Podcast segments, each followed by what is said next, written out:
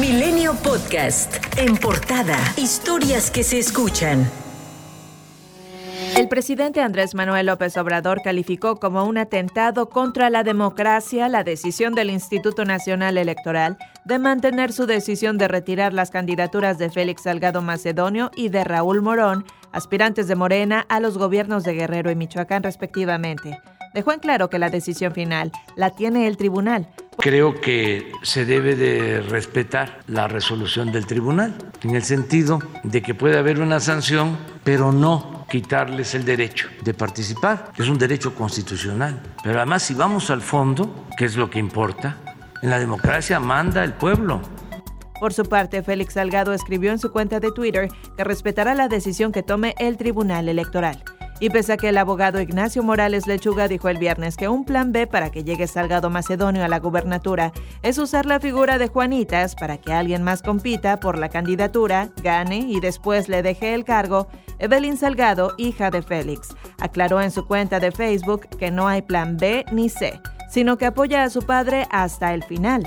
El presidente de la Junta de Coordinación Política del Congreso de Guerrero, Alfredo Sánchez Esquivel, sostuvo que Salgado Macedonio ganará la gubernatura del estado con la campaña más barata de la historia, pues no está haciendo campaña, pero el INE se ha convertido involuntariamente en su principal promotor el Tribunal Electoral del Poder Judicial de la Federación dio cinco días a la Comisión Nacional de Elecciones de Morena para que informen a José Luis Medina Lizalde las razones, motivos y fundamentos por los que el partido no lo consideró como precandidato a la gubernatura de Zacatecas y declaró ganador a David Monreal.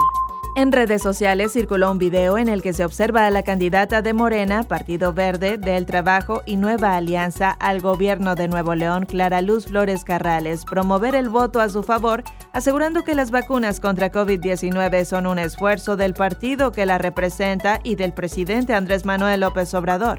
En el video se observa un recorrido de campaña que realizó la morenista, aunque no se precisa la fecha en que lo hizo, en el que pide el voto a su favor para garantizar los programas sociales en el Estado.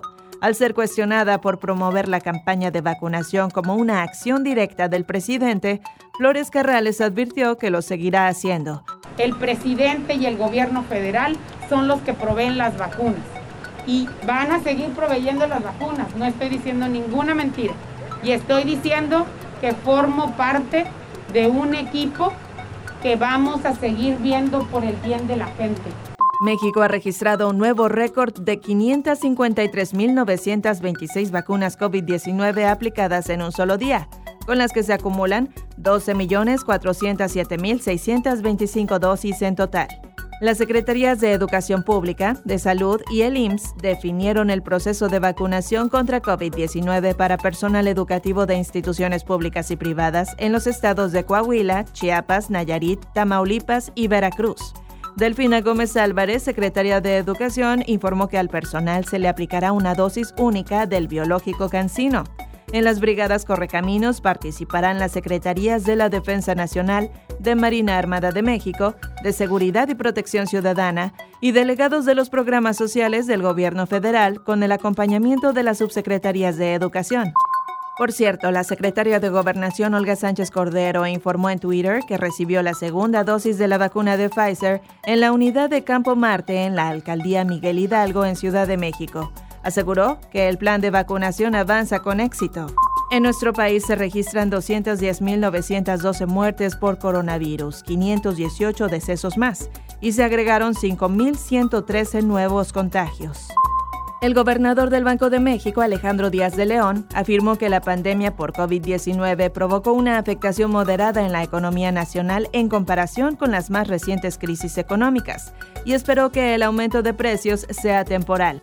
El Pleno de la Cámara de Diputados aprobó en lo general el proyecto de reformas a la ley de hidrocarburos, que entre sus aspectos centrales prevé la suspensión de permisos de refinación, transporte, almacenamiento, distribución, comercialización y expendio de hidrocarburos, petrolíferos o petroquímicos, en caso de peligro inminente para la seguridad nacional, la seguridad energética o para la economía nacional. Cualquier inversionista que sienta ser víctima de un trato injusto hacia sus inversiones en energía, derivado de la iniciativa de ley de la industria eléctrica, puede recurrir al amparo.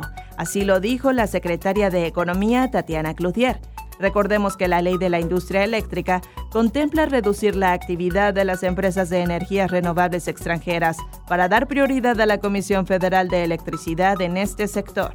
Luego de que el Senado aprobó la creación del Padrón Nacional de Usuarios de Telefonía Móvil, el presidente López Obrador pidió a los ciudadanos tener confianza, pues dijo se trata de un asunto de seguridad nacional y de protección a los mexicanos. Tengan confianza, nosotros no vamos nunca a llevar a cabo acciones de espionaje en contra de nadie. La vicepresidenta de Estados Unidos, Kamala Harris, comunicó que planea visitar nuestro país, además de Guatemala y posiblemente otros países de Centroamérica, para hablar sobre la migración irregular. Nuestro enfoque es abordar las causas fundamentales y estoy deseando desplazarme. Ojalá como mi primer viaje al Triángulo Norte, hacer escala en México y luego ir a Guatemala próximamente. Por cierto, el presidente de Estados Unidos, Joe Biden, anunció la decisión de retirar a las tropas de esa nación que están ubicadas en Afganistán, instaladas por alrededor de 20 años, siendo la guerra más larga que ha tenido ese país, la cual se desató tras los atentados terroristas ocurridos el 11 de septiembre de 2001.